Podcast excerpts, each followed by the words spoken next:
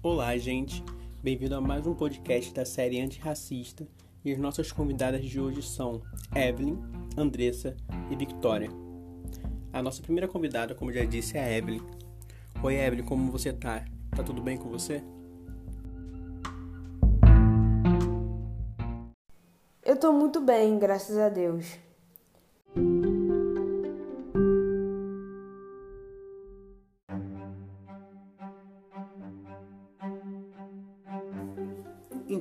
Vocês sabem, a Evelyn foi uma das participantes do, da minha live do projeto Antirracista no Instagram. Então, por isso, ela e as demais convidadas estão aqui falando um pouco mais sobre as histórias dela nesse podcast resumido.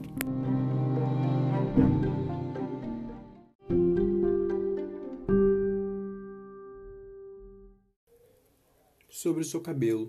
Muitas das vezes você usa aplique ou extensão. As pessoas já te julgaram por isso? Sim, é uma situação bem chata, bem complicadinha.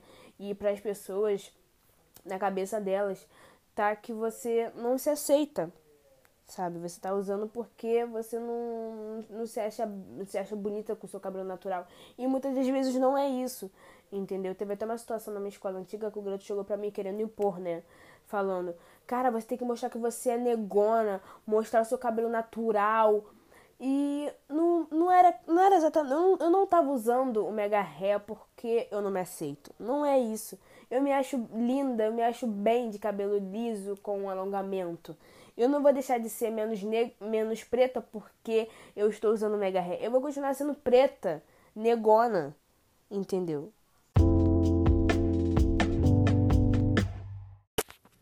Me conte uma experiência de racismo que você já sofreu. Experiência de racismo que eu tive, tive várias, né? Mas uma delas foi quando eu tava pegando o ônibus para poder ir pra escola. É, e eu fui simplesmente pedir licença para uma moça branca e sentar do lado dela. Ela foi, gentilmente, assim, deu para poder sentar no, do lado dela. E ela tava se mexendo muito, sabe? chegando para o outro lado. E eu achei estranho aquilo, né? Mas até então eu olhava assim disfarçadamente para ela e eu percebi que ela estava meio que ter, querendo ter uma certa distância de mim. Eu, daí eu percebi, poxa, isso que ela está fazendo é racismo comigo, sabe? É como parecer como se eu tivesse uma doença e ela não quisesse ficar perto de mim, como se racismo fosse uma doença.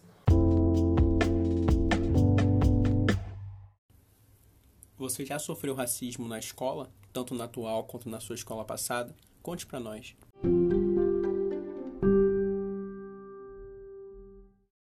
Eu passei por uma situação de racismo na minha escola atual que é, olha que foi pela uma menina que, que, é, que é preta também.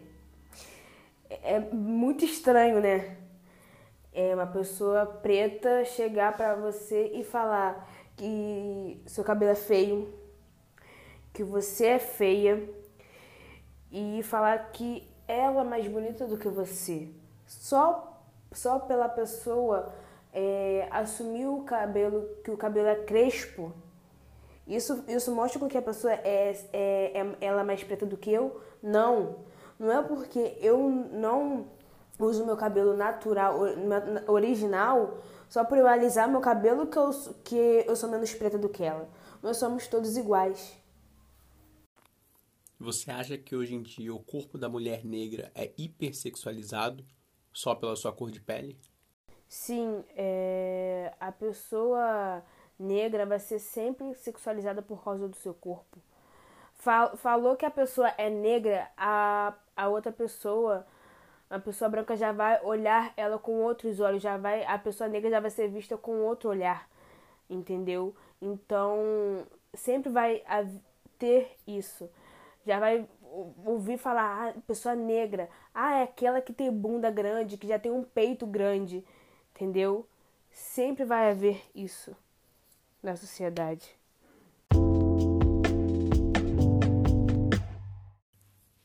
Bom, Evelyn, eu quero agradecer pela sua presença, pela sua disponibilidade. Eu queria que você deixasse uma mensagem para as pessoas que ainda praticam racismo e para as pessoas que querem aprender um pouco mais sobre isso. A mensagem que eu gostaria de deixar para as pessoas que cometem racismo é eu gostaria muito de entender o porquê de tanto rancor, de tanta raiva por causa da pele. Isso talvez seja porque você não tenha tem, tenha um ódio por não ter a garra que os negros têm, por até hoje lutarem contra o racismo. Será por isso que vocês veem o negro como um depósito, como menos pesado? Mas às vezes você queira ser o espelho de, do outro negro e não consegue. Para vocês que querem saber mais sobre o racismo, saber a fundo sobre tudo, pesquise, é, leem sobre mais, converse com pessoas que já passaram, é, que já sofreram racismo, que já passaram por esse tipo de situações. E você também não pode não só, ah, eu não sou racista. Não. Você tem que ser antirracista.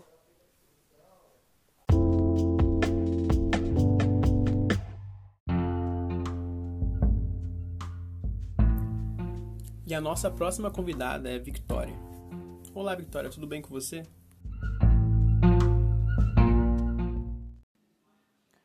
Olá, Samuel. Estou bem. E você? Como está?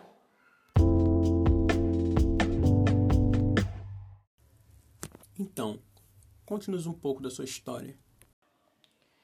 Quando eu era criança, eu sempre fui muito quietinha, muito na minha. Não tinha muitos amiguinhos, sempre ficava no cantinho, nas festinhas, na hora de escolher o seu par.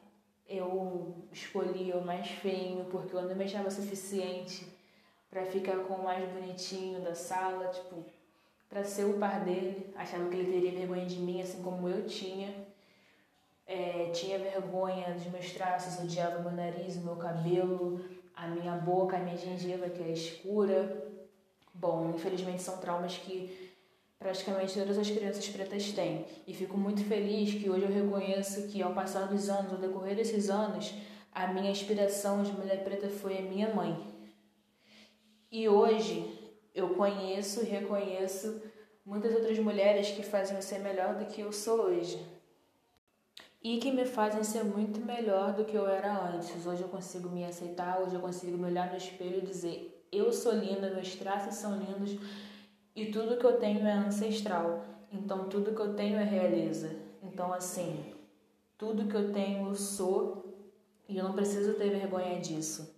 Então eu pretendo um dia criar os meus filhos criar o meu sobrinho e qualquer outra geração e qualquer outra criança que esteja ao meu lado, que eu veja, que esteja passando pelo que eu passei, eu possa dizer, eu possa mostrar o quanto ela é linda e que ela não precisa se envergonhar de quem ela é. Você acha que o corpo negro é hipersexualizado, por exemplo, para satisfazer feitiços? Sim, os corpos negros são muito hipersexualizados.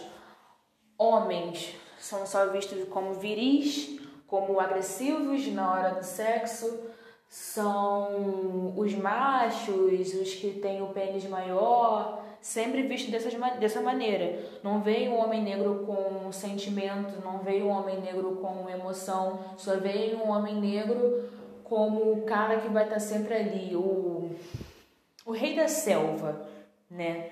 Como eles gostam de ver. A mulher preta é sempre aquela que tem um bundão, aquela que tem um corpão e nada além disso. É aquela que é escondida, aquela que eles não apresentam no almoço da família e que só ficam escondidinhas, sabe? Só ficam de cantinho. Elas nunca são assumidas. Infelizmente, nós pretos passamos por isso desde 1500, aliás, muito tempo atrás. Você já sofreu algum caso de racismo? Conte para nós a sua experiência.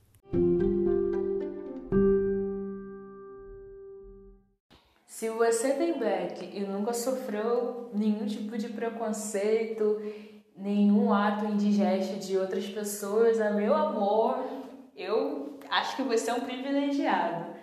Sim, eu já sofri muito preconceito com meu cabelo, como eu ainda sofro, e eu sei, eu tenho consciência que isso vai acontecer até o fim dos meus dias.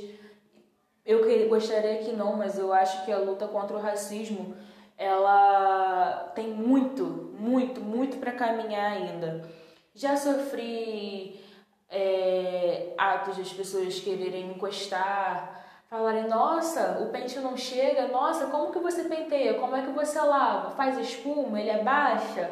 Pessoas me parando na rua para saber o que eu faço, se meu cabelo é natural. Já ocorreu de uma mulher do nada puxar o meu cabelo para ver se era implante. Nosso cabelo é tão lindo que as pessoas nem acreditam que é real, acredita?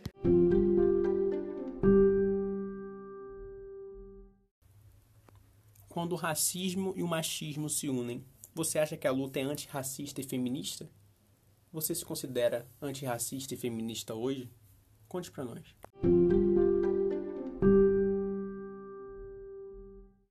Bom, quando eu comecei a me aprofundar sobre o que é o feminismo e o racismo, eu ainda não sabia que quando as duas, as duas pautas se unem, tudo muda.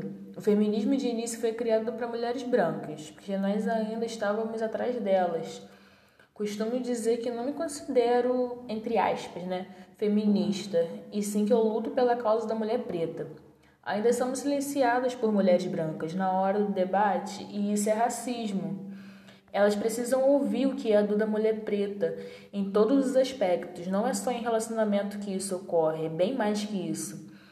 O machismo é doído, mas na nossa carne, na carne do que eles consideram minoria, mas não é minoria né? Não só as pessoas pretas, também como pessoas indígenas, amarelas e afins.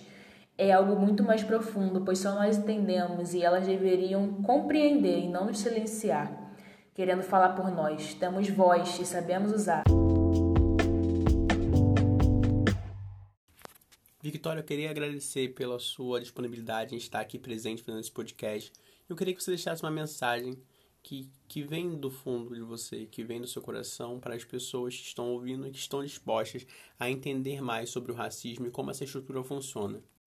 Muito obrigada, né, pela oportunidade de estar participando desse projeto. É muito importante a gente falar sobre isso, a gente mostrar que o racismo ainda existe. Não é como nos tempos de antigamente, mas não é porque o século mudou, porque a gente ouve muito aquela frase, né? Em pleno século XXI, bom, não é porque o século virou que as pessoas vão deixar de ser racistas. Na verdade, elas vão continuar sendo e talvez de forma mais velada, mas hoje em dia, em, grande, em sua grande maioria, de forma mais aberta, porque eles se sentem mais confortáveis, né? Não, mais à vontade para falar sobre isso, para mostrar quem eles são de verdade. Mas com o passar do tempo, a gente perdeu muita coisa, inclusive o medo. Essa é a minha mensagem. É importante não se calar.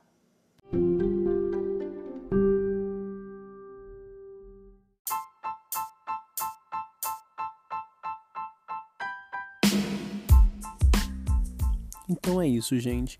Eu quero agradecer a todos vocês que ouviram o podcast e dizer que infelizmente chegamos ao final de mais um. E acompanhe as lives lá no meu Instagram. E se você gostou desse podcast, compartilhe. Obrigado, tchau, tchau e até o próximo podcast.